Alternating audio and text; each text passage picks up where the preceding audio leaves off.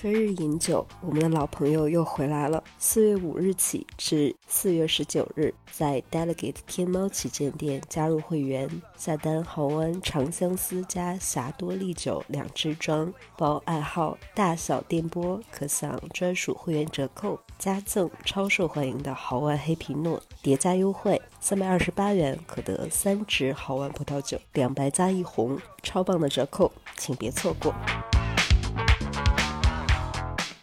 早上好，这里是大小电波。大小电波是一档大小咖啡咖啡馆里孵化出来的播客节目。我们的话题不只有咖啡，还探讨精品吃喝有关的生活方式。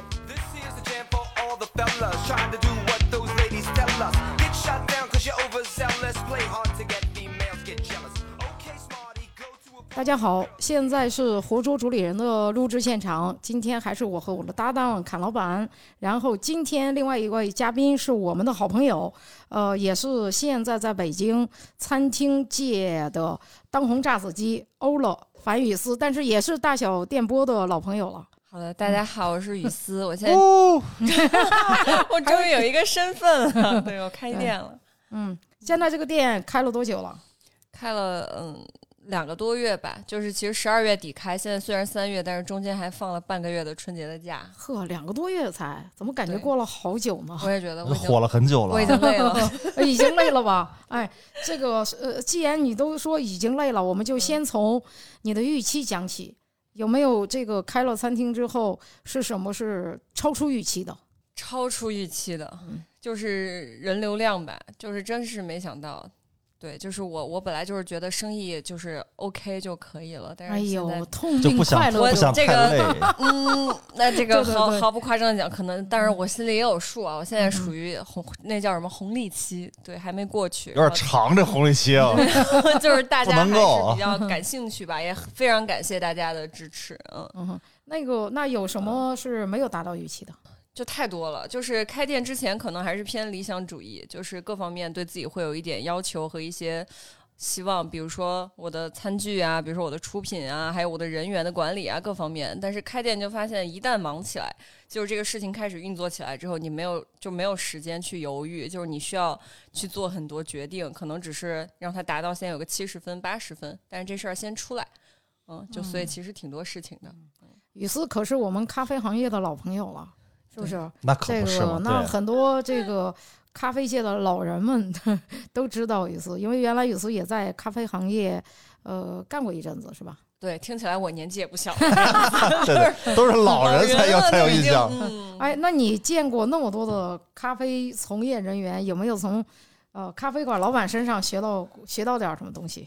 咖啡馆老板身上，他迟疑了，他迟疑了，没什么好学。我突然恍然大悟，这个巴比特的坎老板真的是非常值得我们学习。就是毕竟这个录制当天的前一天，他们刚结束了自己的试营业，哎，不是开业，开业啊，开业一天回本啊，这个非常值得学习。我我当时想，就是你说干这行就得大家得提升一下行业标准。原来就餐饮行业一般讲回本周期都是按月为单位的，然后从今天开始可以按天为单位了。嗯，哦对，但是我真的就是自己开店之后，确实。是理解了很多老板啊，或者是服务行业的人，就是也是增加了很多理解。嗯，多多理解理解张老板，你知道吗？先给大家讲一下这个欧乐是一个什么样的餐厅呗。欧乐，我觉得就是最简单的讲，就是我们做呃日本清酒，还有素食的下酒菜，可以定义为小酒馆和 bistro。但是，因为我我觉得现在可能国内的 bistro 来说，还是分化蛮严重的，就是。呃，有的人均价位和菜系有点过于 fine。来，我问一个土鳖的问题：什么是 bistro？就是小酒馆呀，就是我就是翻译了一下，单纯 就是就是我觉得就是应该是有吃有喝，好吃好喝，然后一个人也能去呃消费和享受的这么一个很放松的一个场景。嗯，然后所以我一开始的感觉就是说这个地方。呃，我的第一个想法就是我一个人来，我也能，比如说我点两个小菜，喝两杯酒，也是一个很舒适的一个环境。哦，这是我的第一个第一个感觉。结果现在门口排大队，但是真的有很多一个人来的朋友，嗯，就是而且有来了好几次，就住在附近的，特别是女生。嗯，对我发现女生一个人来吃饭的还挺多的。都是什么样的心情？就是 状态，就是就是下班了，然后想吃碗甜水面，而且大家想取悦一下自己。不行吗？哦，这样不我因为因为我上回见到这种场景在在日本，哦，然后是在便利店里边儿，然后一个就西服革履那种那种一看就职场社畜那个状态的，然后买了一个袋儿装的花生米，然后买了一瓶啤酒，然后那个那些便利店都有一个对窗的桌儿，你知道吗？就冲外的。然后我们在旁边咔咔，我就就吃各种吃饭，嗯，然后他那儿一边嚼花生米一边喝一瓶啤酒，就那种感觉，感觉哇，这不知道背后有多少故事，你知道吗？我我其实是这样，就是我有一个老有人问我说你为什么卖清酒？我说因为我喜欢喝清酒，葡萄酒我喝不明白。然后有人问我那为什么是川菜？我说因为我是成都人。然后人家问我那你为什么是素的？我说因为我吃素啊，就是所以我这个你把我店的三个问题全给问完了，对四个字答对上了。就是因为这个问题的答案嗯我已经回答了很多遍了，就真的就很简单，就是我给自己。也不是我给自己吧，就是我为我这样的一个人群的人开了一个店，嗯但其实不光是吃素的人，或者是不光是喝酒的人，也不光是喜欢吃辣的人会来我的嗯店里。但是三个都够小众的，你是怎么看待就是就这么小众的东西和小众东西怎么做成个生意？小众吗？就是我我我比较没有没有商业逻辑啊，就是我觉觉得你是大众接触的少，所以是吧你一直觉得自己做的事情，呃，不非算小常大众众。咱就是说，不是，咱就是我，我觉得那那我背后有一定的逻辑，就是虽然这三个都很小众，但是其中有一个东西是不小众的。我觉得成都小吃是一个非常能够被大众接受的东西，你看成都小说自己这么认为，这你这个是属于成都小吃吗？就是那个中水饺甜水面嘛。因为我自己有曾曾经尝试过无数次去朋友家里做客也好，或者邀请朋友来吃饭也好，这东西只要一拿出来，就是没有人不喜欢吃它。真是嗯很好吃，而且吃完是会响的，嗯就是那个那甜甜个甜水面，哇，对，那个真嗯太棒了。所以这个东西我一直是肯定它的，我觉得它是有一定市场的，并且我作为成都人，我相信还有千千万万的成都人跟我一样，就是在北京嘛，对，就是在北京，你真吃不着一碗甜水面或者中水饺。所以说，我说我就哪怕就肯定，我就光卖这个应该也是 OK 的，我这是我第一想法。所以我其实，在疫情的时候，我也去朋友的咖啡馆，我有去做过 pop up 嘛，我就是卖甜水面。然后一天也就卖了五十多碗吧，嗯，真是这开馆多缺吃的。嗯，对，所以我并不觉得这个东西很小众。那其他的，就是我觉得小众，那肯定是需要有一个接受过程的。但是人先来了再说，后来发现不需要什么接受过程，就这个东西，它只要这个产品真的是好喝的，它是 OK 的，那我觉得就没什么问题。人家只是需要这么一个媒介，就是到你这里来接触到它。嗯像张老板也是嘛，你不是说了吗？跟我在那个认识之后，就是嗯是的，之前的话对清酒完全、嗯就完全颠覆了对清酒的认识。现在呃，这个喝清酒之前也会呃，这个像模像样的问几个问题了。但你对酒是有很深的认知的。对对对。行行行，嗯这个按下不表按下不表。我嗯但我觉得这个东西就是场景虽然换了，但是产品是就是就是身经百战的，嗯这些产品身经百战的。这东西就像就是就咖啡这圈儿里边儿，哎呀，我们不针对谁啊，不针对谁，就是嗯出好多特调这一类的。然后那天跟那个那个 OMG 的老板聊，然后我就说，他说在北京看着都晕，就是这么多特调啊这那的。他说在澳洲，就大家拼的就是一天三百杯还是五百杯，五百杯还是一千杯，嗯但菜单都超级简单，就全是基础款。嗯那其实当大家真正特别生活化的时候，就是基础款。我巴不得就是进门之后菜单都不用看，嗯我大概就知道这个家店里边点什么东西。就嗯，我们进其实成都小吃或者是进沙县小吃都有这感觉，就是其实我不用看菜单，这今儿能出什么我是有数的。嗯，然后，但是大部分的特调这一类真的是就是分开了喝都比搁一块儿好。嗯，对对对，所以我是挺嗯崇尚于经典的产品的，就经典产品它就是扛打，嗯就是已经被无数人验证过的一个逻辑。这个场景换了，但是东西还是好吃。因为我原来有这概念，我我当时拍视频不也说嘛，就是我当时是吃过甜水面的，就正好在我原来工作的地方旁边就有一家，然后经常是请人吃饭啊什么会吃，所以我对那个特别有印象。所以它其实唤醒了很多人对于这个经典吃食的一个回忆，只是平时吃不着。嗯，所以说，OK，成都小吃不算小众了，对吧？对达成共识。OK，那还有就是说清酒，清酒小众这个问题，那其实你说自然酒在前两年不也是小众吗？是，那我觉得就是这个产品本身，它哪怕小众，但是消费场景很重要。嗯，就是你只要让人觉得这个东西跟就是没有距离感，就没什么大问题。所以就是我之前因为自己接触到清酒之后，然后看着就是北京和上海的葡萄酒这种。呃，小酒馆在兴起，那我就觉得为什么清酒没有这样一个消费场景，去让更让更多的人去接触到它？而且你说现在去喝自然酒的人有多少人是懂葡萄酒的？其实没有必要，就是不需要懂也可以喝的很开心，嗯所以我对清酒也是这样一个感觉，它就好喝，而且下饭嘛，嗯就是一个消费哦场景下饭你说了，对，很下饭呀。嗯那我就有一个问题来了，就是你跟跟咖啡行业，我就特别不死心啊！你跟咖啡行业接触那么久，你就从来没有动过开个咖啡馆的念头 上大学的时候动过，啊？然后越接触这个行业，很久越很久以前了。越接触这个行业，嗯你越觉得不值当的开是吧？就我没有那么大热情，我我这个人就这样，那个我就是没有热情的事情，我真没办法做下去。嗯，那这帮老板们是怎么保持热情的？来，先问张老板。嗯，主要是直到现在，我还是认为这是一个有利可图的买卖，主要还是对挣钱有热情。对对对，哎呃，还是认为通过卖咖啡，呃，还是能够挣到钱的吧？啊，那你是怎么开始接触清酒的？呃，这个其实我在前两期来参加播客也有说到，就是我的清酒启蒙老师是老牛，就是也是现在在清酒行业非常厉害的一个人。嗯就当时他带了一瓶酒来到当时我们在鼓楼租的那个院子，然后我晚上一回家，然后看见他跟另一个朋友在院子里喝酒，然后我就喝了一杯，我说这什么玩意儿？他说这是清酒，我说这也太好喝了，就没喝过这样的味道的酒，清酒，对，主要还是没有见识。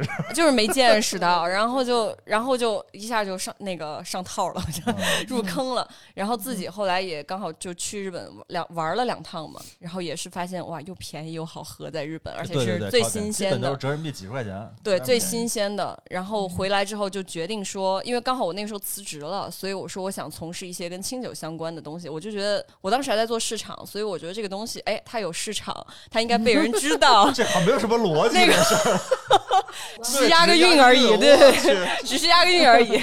我就觉得这个东西应该被人知道，然后有利可图。啊，所以我其实一九年底的时候就想要去做相关的事情了，然后结果就疫情了嘛，然后那段时间也挺迷茫的，也没有再去找工作，也没有去别人店工作呀，或者怎么样，就一直拖延了。但是我在二一年的时候，他们开了历酒师的课。然后我就去上了这个课，因为我纯凭个人爱好，就是我也不知道我以后会不会从事这个，但我觉得我先学习学习，嗯就是好好喝先，然后就去上了历酒师的课，然后考了个证，然后到了就是去年，然后又机缘巧合又上了个讲师的课。现在是这个这个行业的这个也是有资历的人了，有资没有我，我说实话，我只是会考试而已，我就是还考试还是型选手，对，还是喝的少，我还得多喝，呃，以饭以饭养息嘛。对对对以受限于自己的酒量。对对对。嗯，啊，那现在的话，呃，有多少客人注意到，或者大家在去你们餐厅之前就知道这是一个纯素的餐厅呢？哦，我觉得一大半儿人是知道的，但是嗯他们并没有因此而却步。嗯 OK，那一一些呃少部分的人去了之后，他们这个点菜的时候有注意到这个地方，他们是吃完第一轮想加菜的时候，再看一遍菜单，然后发现，哎，你们这儿没有肉，对嗯对对是这样的。是的，是的，我吃那时候就没感觉到，就肉就没想着肉不肉这事儿。对啊，然后我也有朋友跟我说，说我发现我并不是说我有多爱吃肉，我就是喜欢吃好吃的。对，嗯，就是这个东西它有味道，有鲜味儿，有各种味道。而且其实，在就是你说在嗯大家说素食，就就比如说宗教类的说这素食吧，它其实说不能吃那些个味道浓郁的，嗯或者说味道特别浓重的东西。嗯但是其实就成都小吃这风格吧，素不素的，它味道可都可浓郁了都。可浓郁对啊，嗯而且我个人是没有任何信仰的。我我在在那个在广大人民群众面前说一下，我不吃肉的原因是嗯我吃肉吃顶了。就是有一次我 我有一次出去玩了一趟，然后就一路上先去的青岛，就朋友带着嘛，当地朋友很热情，天天小海鲜，然后什么什么什么，然后大啤酒呲嘎了。对对对对，一顿吃，然后又去了趟浙江，也是就是各种什么小炒肉呀，反正什么也应该是你这应该是海鲜海鲜吃顶了。反正就那一路就是没停，一直在吃，然后嗯回来之后就觉得很难受，我说我就自己暗下决心，说我就是最近都不要吃肉了。结果那段时间有一个很爱吃肉的朋友，他突然说，我决定吃素了。他也是因为吃肉吃顶了，因为他去完青岛又去了广州，然后 我说，哎，他都能吃素，那我也吃个素吧。这个路线绝对不要重复。对真的。然后我说行，那他都可以说我就不吃肉了，那我为什么不行呢？我本来也不是很爱吃肉，就是就是万恶的好胜心，你知道吗？嗯这玩意儿也比。我就试试呗。我说那我就试试，我就决定我不吃肉了，先来个半年、一年什么的。后来就决定之后，就发现我并没有那么想吃肉。啊嗯，，对，那点菜不会有困扰吗？会，哎，这也是我开店的原因之一，就是我发现我很爱喝酒，我很爱吃一些下酒小菜，但是我去到正经的一些酒馆，我很难点菜，嗯就是大家有香肠、烤翅、烤猪排什么的，但是我就只有土豆沙拉和奶酪，嗯还有面包。嗯，就是这也是我很困扰，而且我身边不止我一个人是吃素喝酒的朋友，就是 其实吃素的人都挺爱喝酒的，大部分。哎所以，因为生活已经很无聊，都没有肉了，你还不让我喝点酒啊、嗯所以我就觉得，嗯、这也是一个，就是给很多的这样同频的朋友提供了一个地方。那很多人的话会好奇你是纯素还是蛋奶素？会啊，我是锅边素啊，哦，锅边素。你这给我说点名词解释，这都是什么东西？这都就是嗯红烧肉烧烧萝卜，我吃那萝卜，你吃那肉，我是没有问题的。就是我对肉汤是不排斥的，啊，这叫锅边素，锅边素蛋奶素和老妈蹄花炖的汤我也能喝。嗯，嗯，我就是这这样的。他想知道什么叫蛋奶素。蛋奶素就是我可以吃鸡蛋和牛奶，然后纯素是鸡蛋牛奶都不吃，就是因为它是动物制品。肉汤是肯定也不能吃的，对。对，嗯因为就是奶制品是就是动物的副产品嘛，呃这里边有鄙视链吗？没有鄙视链，我觉得就个人选择问题。然后还有净素，就是有宗教的，那你不能吃五辛，就是什么葱、蒜、韭菜、教头什么的。哎呀，我这这长知识。但是我是没有这个目远大的目标的。对，那你这店没法开了吧？葱姜蒜都不让用，我就是纯粹的觉得就不想吃肉本肉而已，吃卤煮嘛？不吃。啊，这下水也不行是吧？以前吃，啊但现在就吃素之后，你对那个动物的味道会很敏感。我现在闻到鸡蛋其实是有鸡的味道的，啊，就腥味儿。腥味儿。对嗯，其实我喝咖啡之后也有同样的效果。啊啊，我现在的话，咖啡喝多了之后，尤其好咖啡喝多了之后，我感觉现在自己的味觉也非常敏感。我我也很久不吃卤煮了，这都不挨着，这事儿都不挨着我。感觉这个也能嗯说得过去，你知道吗？但是从呃吃素呃下酒和吃肉下酒有什么区别？或者说，哦，我觉得，我觉得清酒，我觉得也也跟清酒这个本身有关系，嗯就是它本身不像。葡萄酒是酸嘛，我个人觉得酸是很解腻的东西，嗯但是清酒本身是米的味道，米是很温润的，所以说它可以去包容更多的东西，不管你是清淡的还是重口味的。所以其实清酒本身那种清澈的感觉跟素食是有一定的同频的效果的嗯，我个人的感觉而言。对，然后清酒，当然我刚刚说到清酒的包容，我之前有问过我的老师老牛，他说他说清酒当然下饭，它是大米哦，它下菜吧，可以这么说，因为清酒是大米饭做的，对呀，你这要是下饭，这不就是馒头裹着米饭 就对对卷吃吗？因为它是大米和水，它没有别的东西，它又有那种米的香甜的感觉。那你看中国人都是一口菜一口米饭，那清酒这玩意儿可不是吃东西正合适吗？代替了米饭的效果。哦，感觉喝白酒只能配花生米。这多了，这个原来就是就是盐盐水的是鹅卵石，然后钉子都可以下酒。对，做钉子，对，做钉没听说过吧？嗯，从来没有啥东西啊。就原来喝酒酒腻子有好多种喝酒的方式，有的呢是那个拿酱油或者是拿盐水煮那鹅卵石，随身可以揣一块儿，舔一下，然后喝口酒，白酒舔一下喝口酒。这我第一次我听听老娟说。儿说过，就是啊就是我朋友真的是为了朋友他喝酒。爸对，嗯还有那种就是在一锈钉子，就是借那股嗅味儿，然后呢可以舔一下钉子喝口酒，就都行嗯啊。所以这喝酒这个事儿的话，只要想喝，有的是辙。嗯，嗯，但是当然嗯。你们现在在卖的清酒都是由是你们自己也是就是找清酒进口商对对，我自己还没有做进口，我都是找进口商去拿正规进口的商品。哎，你啊们现这个这个就非常非常非常 正规进口对对 mark 一下这个，对。是，哎，呃，你们现在有做跟清酒相关的，或者是未来有计划做任何的社群类的活动吗？嗯，有。我其实一开始有想过，最简单的就是做清酒的 tasting 或者搭配嘛，比如说清酒巧克力啊，或者是清酒的一些什么什么清酒或茶之类的。但这个我但是买卖太好，没有，就是第一，我自己确实没腾出功夫来，就是我现在还属于一个就是每天要去看店的一个状态，嗯确实是没腾出功夫来想这些事儿。然后第二就是，我觉得这些活动就是一个很常规的，它只是一些零碎的点，我还没有一个非常具象的一个那来的计划。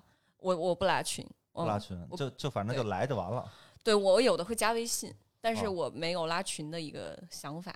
那对，但他们互相想聊天儿没地儿聊。啊，你看看，哎，雨苏，这个时候你必须得跟这位这个我我做我没开业，对习惯做运营的，已经快嗯五百人了。嗯，嗯，就是基于这个线下门店，还不是最喜欢听两位聊这种不同的想法。可能我性格不好，我就不爱叽叽喳喳。哦，这个这个，卡老板一时之间不知道如何回答。对对对，这感觉跟钱有仇一样，你知道吗？没有没有，就是我的客人们在线就是在店里面都聊得很开心，就是我觉得这也是开店给我的一个。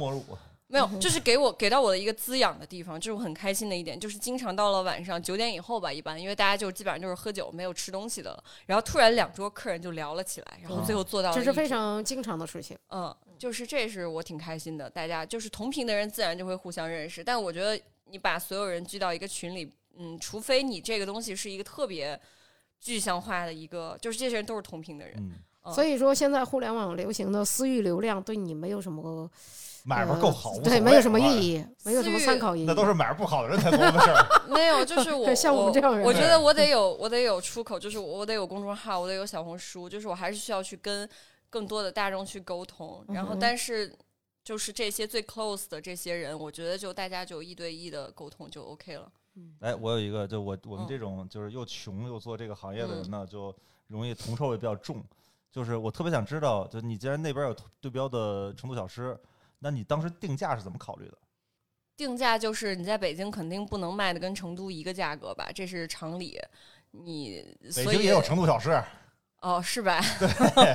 说实话，我没太吃过 北京的成都小吃，因为我我自己还是对对成都小吃的口味，我有一个我自己的对我有记忆，对。还有他们自己人有自己人的标准，嗯嗯，我的辣椒面儿都是我妈给我寄过来的，在成都的那边的市场去购买。拼配多种辣椒拼配的辣椒面儿。对，哎为什么它香？因为那那个辣椒面儿是大概五种辣椒混合在一起，然后捣出来的辣椒面儿，它不同的香度和辣度。对，嗯不同的辣椒品种不再是单一品种的辣椒。对 single 是 origin，对对对 Single Origin 在辣椒面儿里不高级，对。对对都是对，玩拼配拼配，对对对对，哎呀，这嗯高级了。是是，是这个定价，嗯因为这个定价直接决定你的客群啊，嗯。包括你这人是吃连吃带喝呀，还是嗯。多少人来呀，怎么拼它其实是跟跟嗯。人有关系了。嗯，所以你说这个，你会觉得你的定价现在是属于是高还是低，还是说就正好是你想要的吸引的我觉得正好，我觉得正好，因为我自己的感觉就是，我一个人出去吃饭，一晚上花一百到两百块钱是我能接受，就含酒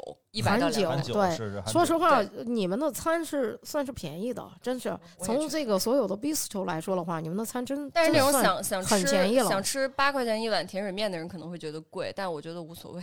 对呃对对，毕竟就是人群嘛，他区分的人群是不一样的。我此生都没吃到过八块钱的没有甜，但你还得花两千块钱买来回机票去吃、啊，对不对？是是是，就像你想吃意面，你不可能飞到意大利去吃人家街头那个十块钱的意面，对吧？嗯，其实所以定价的话，现在我从来没有听说过大家觉得欧乐它的定价是高的，然后而且清酒的话，大家逐渐的，呃我觉得但凡是在尤其是在你的引导下，大家喝清酒还是非常容易入门的，是不是？嗯我我嗯其实有一个，我自己也是慢慢的去跟客人沟通，才发现说，哦，原来这我我理想中大众会喜欢的酒，跟实际大家会第一下就接受的酒是不一样的。当然了，对，嗯就客都是就瞎掰的，跟咖啡行业是一样的。嗯，咖啡行业都会说，哎呀，评分高的就一定是卖的好的，真不是那么回事儿，嗯你知道吗嗯？就是大众爱喝的就是大众爱喝的，评分高的它嗯是体系内的这个需对求。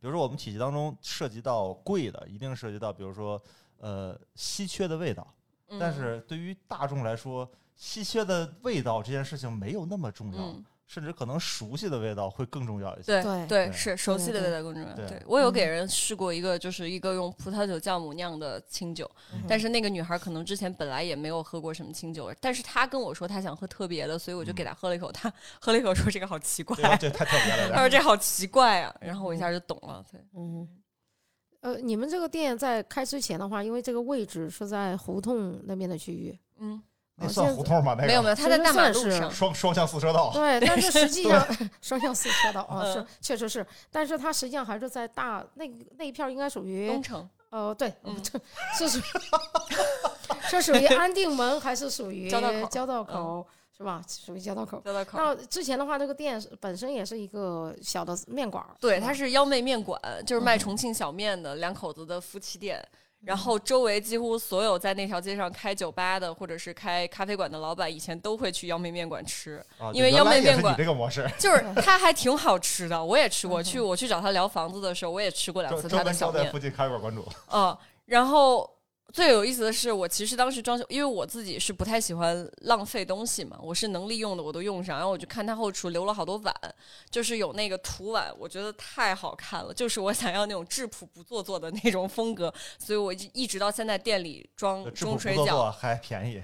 对，很便宜。那碗其实你去买也就一两块钱一个，对，因为总有很多哦有一个有一个风格质朴的那个风格，就是花了很多钱还要看出来穷。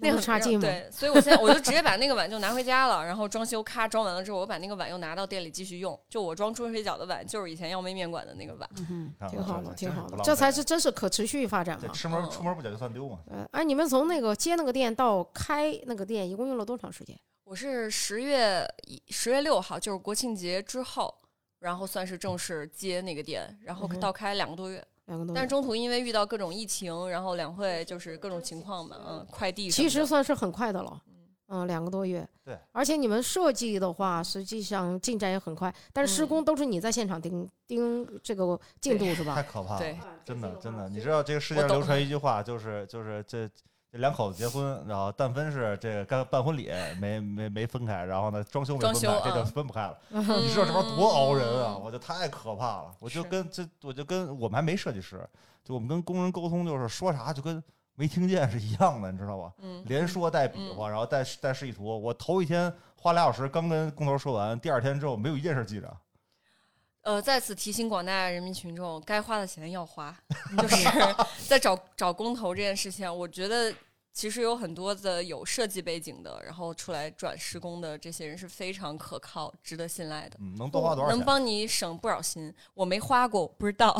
哎呀，哎，哎，你们这个都在看我呀。对呀，对然后那个，其实最最主要的是工头他能看得懂图纸，这是已经是一个非常大的进步了。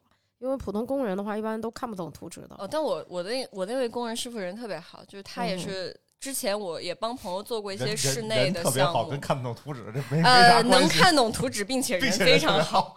对，所以他就是虽然有的东西他确实他不会做，或者他做错了，但是他是愿意去帮你去改，并且愿意去帮你把这个店最终呈现出来，这最重要。就他很负责任。我估计评论区有好多人要联系方式。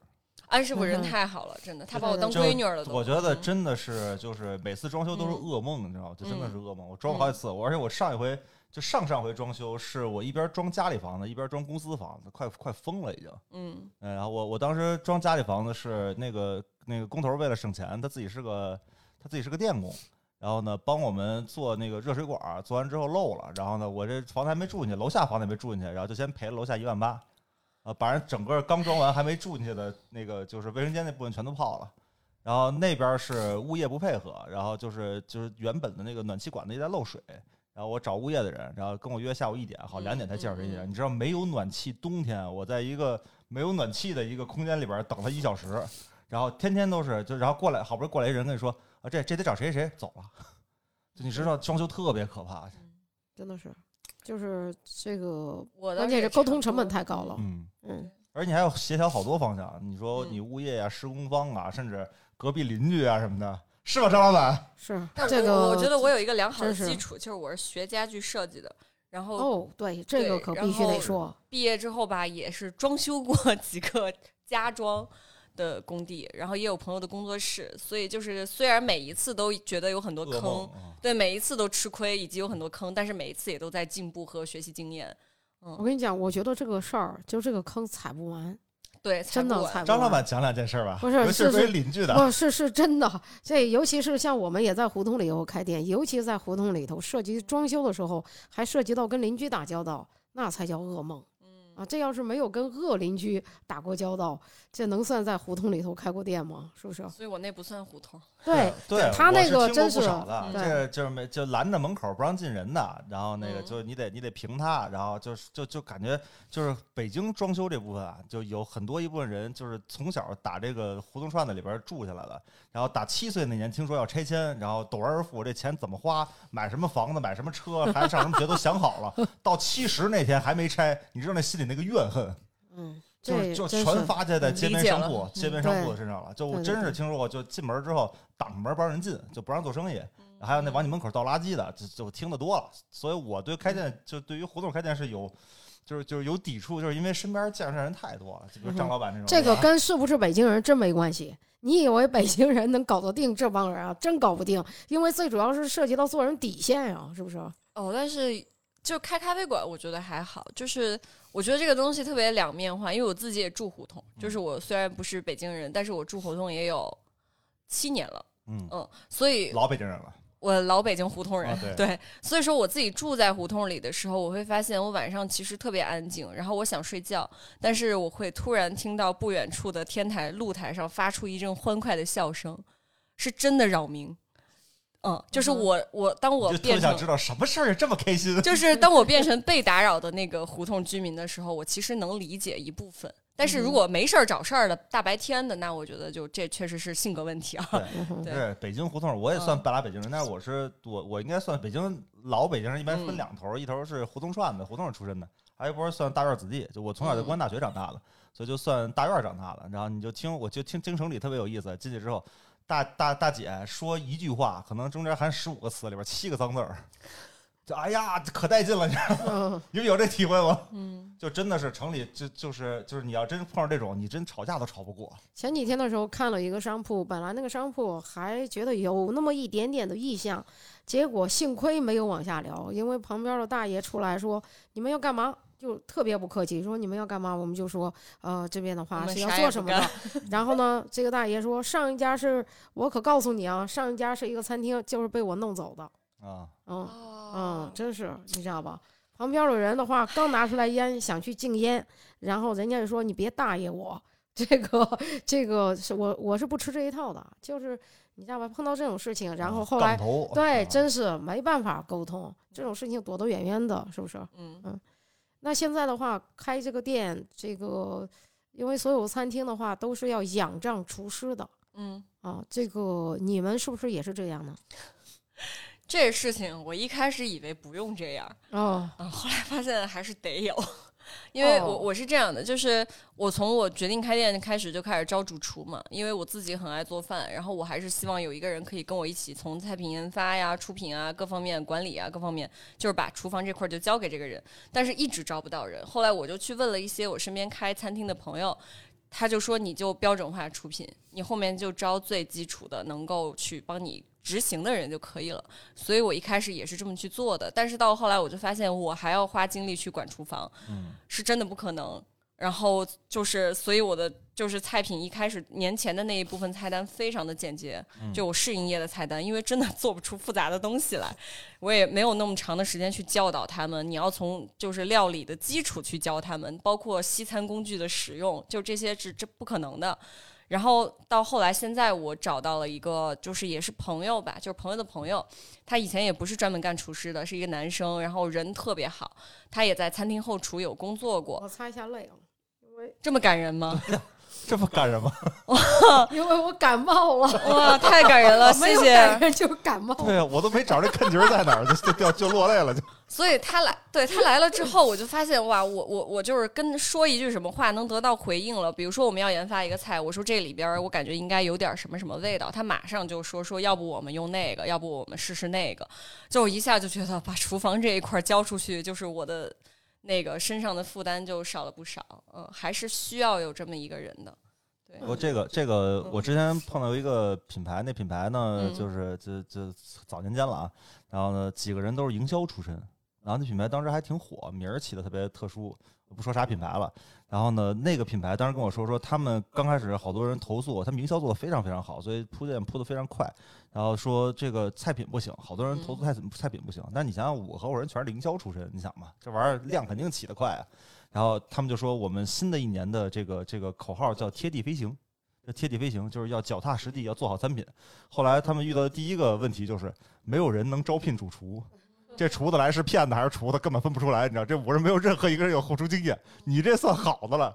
就有的时候我们最最恐惧的是，我们没有招聘能力，就没法判断这个人是否有这个能力做这件事情。？对，嗯，就连包括我们公司招财务也招财务的时候也这样，我嗯财务不行，然后呢，我说我怎么来确定这个财务到底行还是不行？我都不知道该问啥，他答的对不对我也不知道。然后于是我就又找了一个我的管理教练，然后他帮我面试，才招到的现在的财务。就其实老板会有这个问题，就是我们不是多面手都会的，就经常并不知道这个东西到底是行还是不行。嗯张老板，你你你冲咖啡是不是有这感觉？啊，你做咖是不是做咖啡是不是有这感觉？反正我也喝不那不是 哦，现在逐渐好了。你们别忘了，我去年首冲比赛，从前年的倒数第二到去年的倒数第四，呃，一直都是这个，我尽可能每一次都是提高一次倒数的名次，这种目标。我这主要是大小内部比赛。对对对，大我们自己的内部比赛。那这确实是，你说主理人要招这些东西，你真得会。你盯装修也是这样，你招后厨也是这样。但其实大部分主理人真的没有那么就就是你肚腩没那么宽敞，能力没那么全面。我觉得我就是运气好，嗯，正好都踩到都踩到点儿上，就是都我。一直觉得自己是一个非常幸运的人，但是我也相信说，哦，就是我我其实开店有一个特别感动的事情，就是我后厨的阿姨，就是他们真的就是把我当闺女儿了。嗯，然后我经常在路上想起他们对我说的话，就是他会帮我去算账啊，亲妈一样的。对我都觉得很感人。然后他就是有一种我我我是想要全心全意的去让他们也能过上好一点的日子，比如说我的工资啊各方面，就是我想让他们也能好好的，然后他们也想让我好好，就这种互相的一种爱和付出，还嗯挺感人的。张老板现在可以擦眼泪了。对，擦眼泪吧，对，嗯，所以我就是觉得我开店遇到这些人也是一种回馈，嗯，就是大家之间这种互相的，嗯。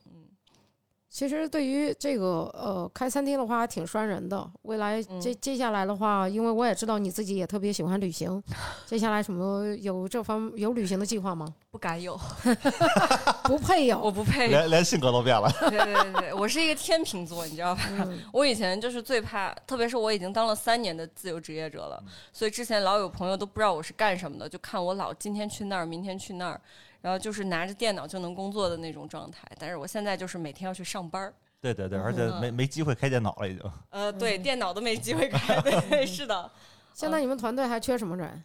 缺一个店长，嗯，那你就可以去旅游了。有这个想法。至少可以短时间离开。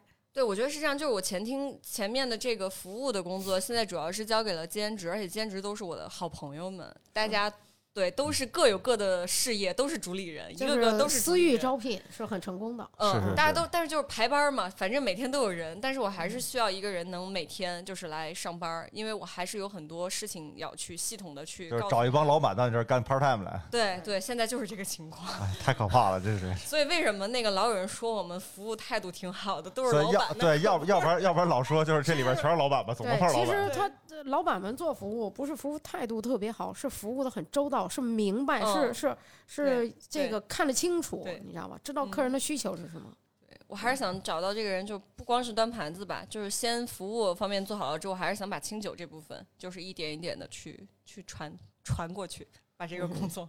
哎，那嗯你们未来有什么零售化的计划吗？呃，有，但我自己在开店这段时间也在想，因为清酒这这也是赚钱的问题，就是定价的问题，就是嗯我可能之后会专门去做一部分的零售，就不在店内售卖的酒。去哦做一些性价比稍微高一点的一个一个酒去做零售，而且其实到了春春夏，然后初秋的话，这个酒可能是仅限于北京地区的闪送，因为清酒特别容易坏。哦，这一点得给侃老板说一下，这清嗯酒可比葡萄酒娇贵多了它。必须冷藏，哦所以夏天你在路上耗个两天，很有可能嗯那酒就坏了，或者嗯品也不不一定坏，但是它嗯品质会不好。嗯，嗯，冬天无所谓。对，还影响还挺大的，这是个很娇贵的生意。是的，嗯，不过其实你店面售卖和就是零售售卖其实不冲突，就是因为你店面其实是一个特别完整的生意，就是恨不得嗯缺了杯子、缺了老板，这个场景都不对。然后并不意味着，虽然说看起来你在店里就是把这瓶酒拿出来倒到杯子里面，但是他自己找一个地儿倒到杯子里，和你给他倒到杯子里，它就是两种完全不同的体验。呃、是。然后我还有一个想法是说，其实零售不一定就是卖酒，我觉得卖酒过于局限了。嗯呃比如说，比如说，卖卖辣椒油什么的。我做种辣椒精小味了，摊销一下供应链成本。刚才你说还可以卖点其他的时候，让我想起来，其实雨丝他们这个店，呃，他们面积实际上没有多大啊，只有三十平，是吧？呃，但是他们其实迄今为止也尝试过很多种这个拓展营收的这个渠道了，比如说 catering 你们也做过，包场你们也做过，是吧？对，都是在自己休息的时候包场，就真的是。就是本来是店可以不休，人可以休息的，但是现在是店也不休息，人也不休息。全年无休。嗯对对然后还有老有人在我那个店里问我，你杯子卖吗？还有人问我，你筷子卖吗？就是对，所以这可能也是一个思思路，对，打开一点，对。因为我我是知道，上次也是一个朋友跟我说，就是说上海，我老在淘宝上刷到他们家的杯子，就是印了一个 logo 的那个，其实他们就一直在做周边产品嘛。其实他线上店铺并没有在卖吃喝，嗯嗯那也可以，倒是也可以。嗯，其实现在的话，我因为大家伙儿都在讲线上线下的融合，但是嗯零售这一块儿的话，实际上有的时候就是提供给用户一个可以买得到的渠道嘛。嗯就因为有的时候不是在于你认为它是不是性价比高，嗯而是在于用户当下就需要一瓶靠的谱、靠谱的这个清酒。呃，在这嗯样的一个情况下，我觉得买清酒现在比买葡萄酒的渠道要少得多呀，嗯，确实是，尤其是 C 端零售渠道嗯，是不是？嗯，所以这其实是给大家提供了，这是那个造福老百姓。好，可做，嗯，朋友，这个意见可以这这可以已经接受了。对对对，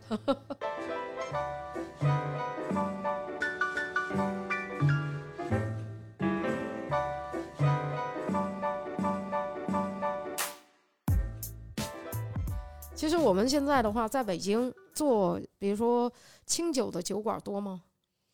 呃，我觉得分两种吧，就是在我开店之前也是这样，就是我为什么自己会觉得自己有这样的一个需求，就是我想要去的一个喝清酒的店到底是什么样子，就是因为我发现就是有两种店，第一是它只有酒，它酒非常好，但是它没有合适的小吃，就是光喝，这我可能来干一干烤的，干干喝对，然后还有一种就是它还是偏日料店，嗯，嗯，对，对对，所以这都不是我想要的一个场景，所以就自己开了一个。嗯确实现在喝酒的话，能吃着点儿东西，还是挺挺需求的。大家对而且我我就是日料店的话，就是那个可能也是因为我不吃肉吧，就是可选比较少一点。只剩萝卜了就。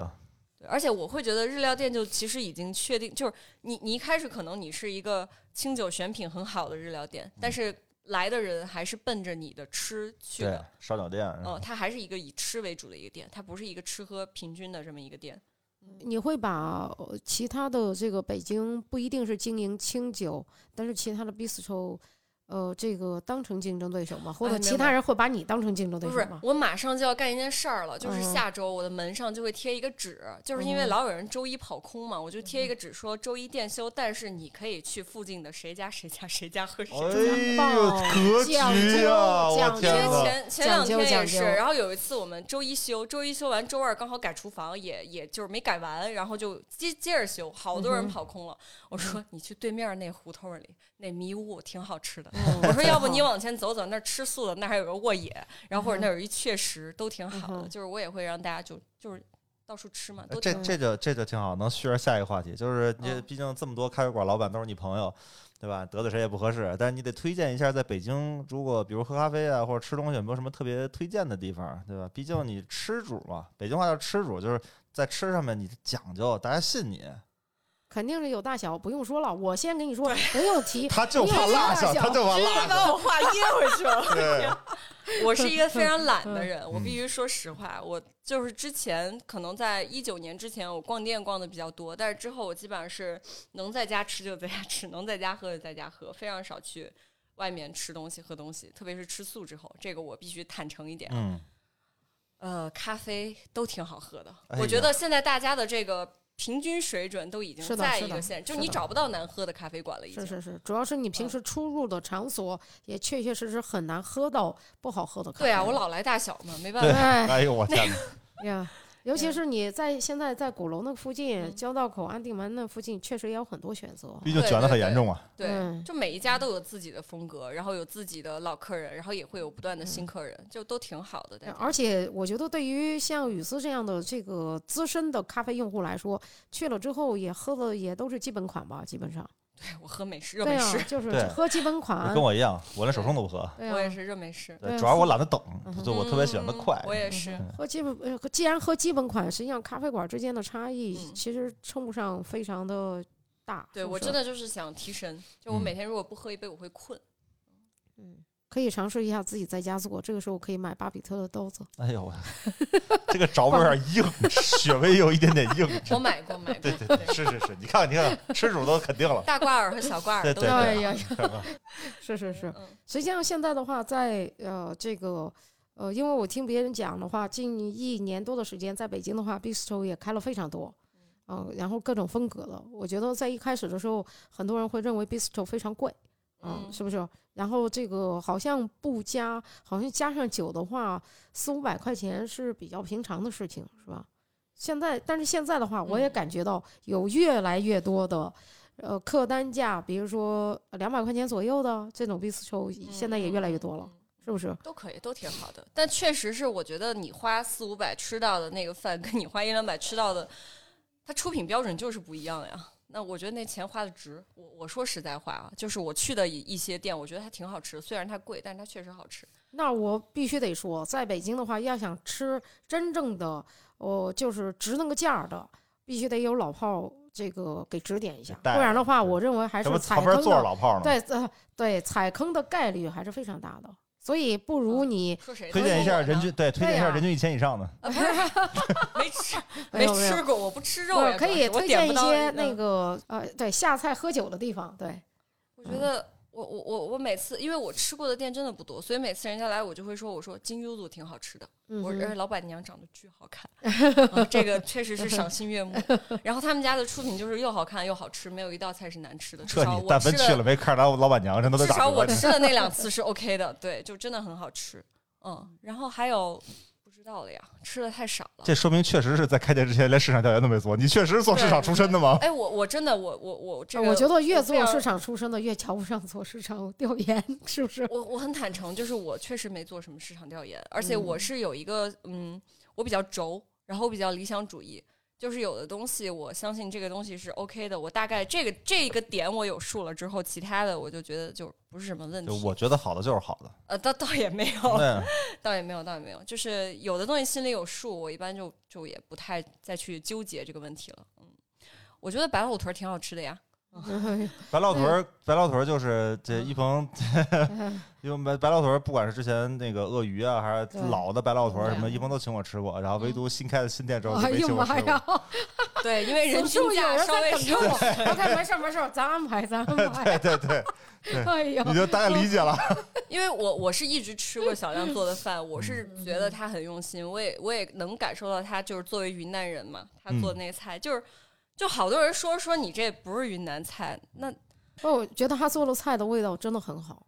对嗯其实从菜本身上来说还是非就是我也是喜欢吃传统的云南菜，那我可选择性很多呀，我可以去云海，我可以去一坐一望，可以去各种地方，但是我想吃的就是它的那个劲儿啊，它可以用很丰富的云南食材嗯和它自己自带的那种云南基因和那种气质，去把这个菜做的非常不一样。对你跟一个云南人聊，你做不是云南菜，对，而且它融合的非常好啊。对啊，嗯嗯。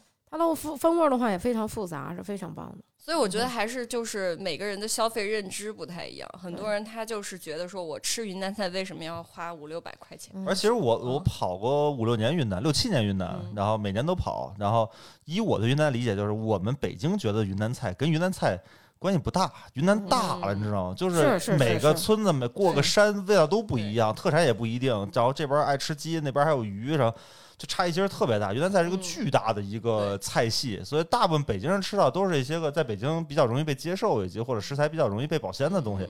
就其实我们对云南菜的了解就本身就很浅薄。嗯，嗯就大家理解不一样，口味不一样，众口难调。对，这是也是我的一个收获吧。因为我开店之前其实很有有一个很纠结的点，就是经常会给大家做一些试吃，然后得到反馈，然后大家的口味都不一样。嗯就这个人说，哎，这不够甜，然后这个人说这太甜了。最后我觉得还是我说了算吧。后来我有一个朋友就是峰哥嘛，他因为开过店，他说一家餐厅如果每一个客人的意见他都听，每一个意见他都改，他绝对就完蛋了。对，嗯就我们我们我们做咖啡的时候也是这样。嗯我说，嗯就第一件事呢，好卖的我们肯定卖，嗯，就是大相当于大众用脚投票嘛，对吧？这叫货币投票权。你花钱买肯定是因为你喜欢。嗯另外一个，我们剩下卖的全都是我们觉得好的。我要觉得每个人都觉得好，这事儿没法干了。不可能每个人都觉得对呀、就所以就两块，第一个是很嗯多人觉得好的，第二是我们觉得好的，其他的爱咋咋地吧。对嗯，我们做所有事儿都这样。嗯，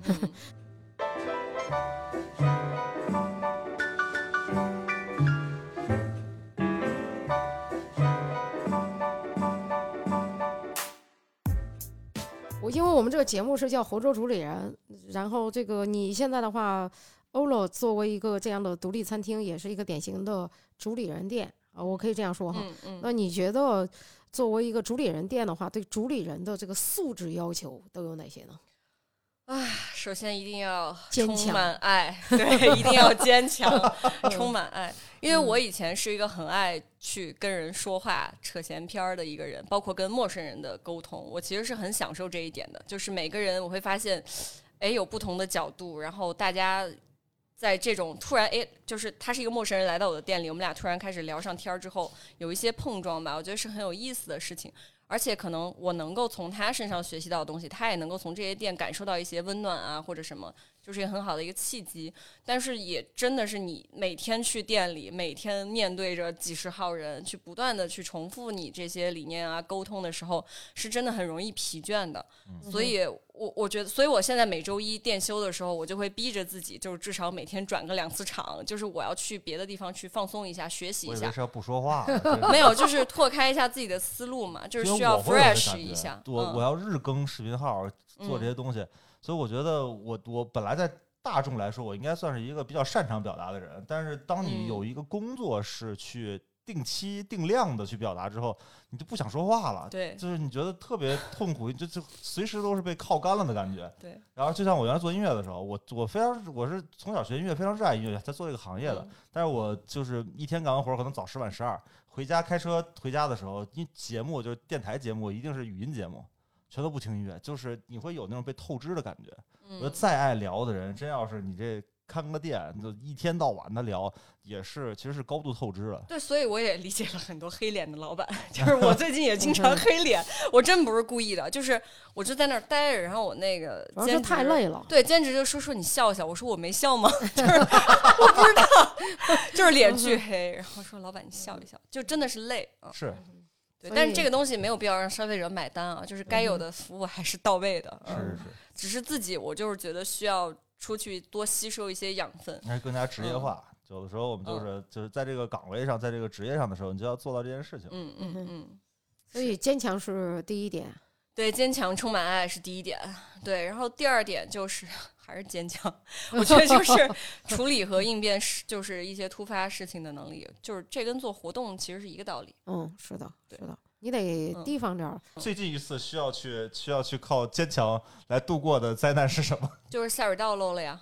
对，下水道 对啊，下水道不就应该是漏的吗？啊不是，就是漏，就是下水道溢溢出来了。啊对它不是对反着的对对对对对下水道就是各溢出来种嗯，对就太多了，这种负能量的东西啊，就是对对对，开店的都懂。大家都爱听的。就是大家都爱听，嗯就是呃下水道溢出来这种事情，表面上看是很小的事儿，但是涉及到很大的一个工程，而且多方的协调。对，后面阿姨在洗碗，前面嗯下水道漏了，然后对在前面城管来了，再一会儿环保的人来了，街道的人来了，对对对，嗯，全是这样。然后然后你还要把人堵在门口，去一个一个的去跟人说话，然后最终你还得把这个问题解决，还得解。决。确实嗯不解决他我也难受。对，嗯而且解决了之后，你还得同时跟可能市政还要打交道，等等不是等等这些。光你下水道堵了我漏嗯到大马路上了，对，啊，确确实实只有这个，对对对，那量不小啊！量不小，这是量不小。嗯所以说这什么叫生意好啊？对，真的，我想这一般人污染不了这么大马路。就是有很多你没有想双过会出问题的问题。嗯可不就是吗？嗯，那今年从现在来说的话，虽然你新店才开了，呃，两个月满打满算两个多嗯月，但是有开新店的打算吗。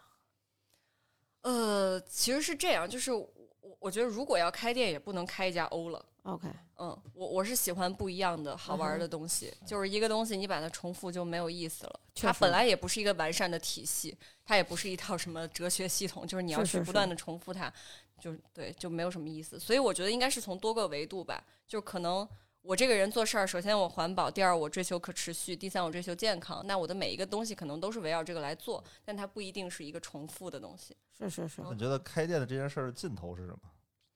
开店的尽头，这问题问的特别好。嗯就难道就是一个又一个店开下去，然后而且还要开不同的店？嗯我本来就不是一个喜欢开店的人，对我开店的目的也不是一直开店。当时这个机缘巧合嘛，就是本来跟一个朋友聊说要一起开这家店，但是后来就没有聊到一块儿，最后是分开开了这个店。那我是我是抱着一种就是这事儿都已经聊一半了，我房子也找了，然后所有准备工作做完了，我不开有点可惜了的心态去把这个店给开出来了。然后，但也是抱着一种说，我想去用让市场去验证一下我的这个东西到底被不被认可，所以把这个店开出来了。然后我其实是有到现在为止，我其实是有一个合伙人的。然后这个合伙人是常年不在北京，然后他是做古董家具和一些就是复古的一些呃陈列呀，然后室内设计、建筑设计是做这一方面的。所以这家店是我们俩一块儿就把它给做出来了。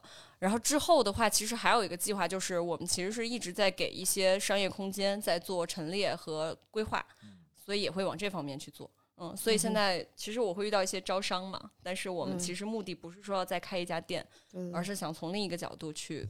我觉得这期节目也给那些那个招商的听一听。不要老是动不动的话，这个一个招商文件海招，你知道吗？扔给谁都是，是不是？也得至少了解一下欧了是干什么的？呃，这个开店的思路是什么？是不是？先听听节目，嗯，听听节目，先甩给他，甩给他。是是是。对对，朱丽人还需要一个心态，就是稍微佛一点，我觉得。嗯。我现在就是看到差评不回，看到好评也不回，就就就都 OK。我觉得大众说话都是有他的那个逻辑在的。我誓死保护你说话的权利。嗯哼。对，就是他说的都有道理，我都自己消化消化，反反复复的看，反反复复的消化。我每天都会刷大众点评，但是我也不回复，因为我觉得回什么都没有什么意义。那人家写好评，你回一个谢谢，就说明哎，这回谢谢的意思就是我觉得你有眼光，对吧？那人家说一个差评，你又想怼人家，但是怼人家还得给你怼回来，就是造成一种内耗，就我觉得没有必要。他已经讨厌你了，那你说什么都没有用。但是谢谢还是应该说的，嗯，那个谢谢大家，谢谢可以说，那个差评不用回。哎，那张老板觉得这个开店的尽头是什么？哎呀。来了，这个问题终于来了。对，对于大小来说，开店也不会是我们的尽头。嗯，我们的尽头在哪？差不多这意思吧。反正是远了，远了，大了去了，你知道吧？那个，但是你刚才问了这个问题很好，嗯，你知道吧？这个我觉得可以让所有的这个主理人们都思考一下，尤其是咱们这个活捉系列的话，还要继续捉下去。保留这个问题。对，保留这个问题。呃，未来被 Q 到的这个主理人们都可以思考一下这个问题：开店的镜头。所以你觉得开店的镜头是什么呢？不，你觉得应该是什么？我确实考虑过问题。从商业上来说的话，就是就是你最讨厌那个逻辑，就是单店模型多店复制。嗯啊，这就是一个就是从如果有投资人找你聊的话，一定是找你模型怎么样，然后财务数据怎么样，然后再能复制到多少个点，然后呢，南方有没有试过，北方有没有试过，对吧？然后能复制到一线城市还是二线城市？这就是在生意逻辑上来说，他们觉得尽头，尽头就是开到不能再开了，开到这个模型不好用了为止。嗯，然后但是对于对于个人来说的话，比如说我开第一家店，其实我开第一家店特别简单，就是因为北京办公室太大了。然后呢，有一半的空间用不上，那我就开出一家店来，而且经常也有人来，我就不如变成一个就好好做的一个一个东西，大家有体验的一个东西。但是接下来你就要考虑你员工的未来怎么办，对吧？然后你的这些个你的晋升逻辑，大家还是要发展的，怎么去办？难道一家一家店开出去呢？后来我想，就是我我们做 OKR 计划，我们一般是以年为单位的。然后我发现以我的能力很难做三年计划、五年计划，我也很难像国家一样有五年计划、十年计划。我今年先把这些店开出来，就是第一目标。等到明年会有很多事情发生，然后就像我之前，我去年还没觉得自己能开店或者要开店，所以就是过一年是一年的，就是我我后来就因为我觉得能力不足，所以我觉得我就放弃了做一个三年五年计划的一个一个就是这么一个想法，就不想就好了，就还是也没有没有没有尽头，对，或者不知道尽头在，我觉得尽我觉得尽头就我我写推文里边有句话，就是我这一辈这这生意做下来很少有这种。什么高瞻远瞩啊，运筹帷幄，决胜千里之外什么的，我觉得那都是后来往回编的。嗯这事儿就像说抽鸭过河，然后呢，那个你好不容易是一千只鸭子过河，一共两只过去了。有人采访说你这鸭子你那怎么过河？他说我这左边见一鳄鱼，啪这么一转，那边蹦啊一蹦，你说你再游回去，绝对不游了。就大部分不是高瞻远瞩对，都是我叫过哪河脱哪鞋，然后顶多了就是回头把鞋摆好了，嗯，就就已经是到我能力的极限了。所以我确实很难想的再再再久远了。我当时考虑过这个问题，但是到最后就觉得就是过哪和脱哪鞋，然后最后回头把鞋摆一摆。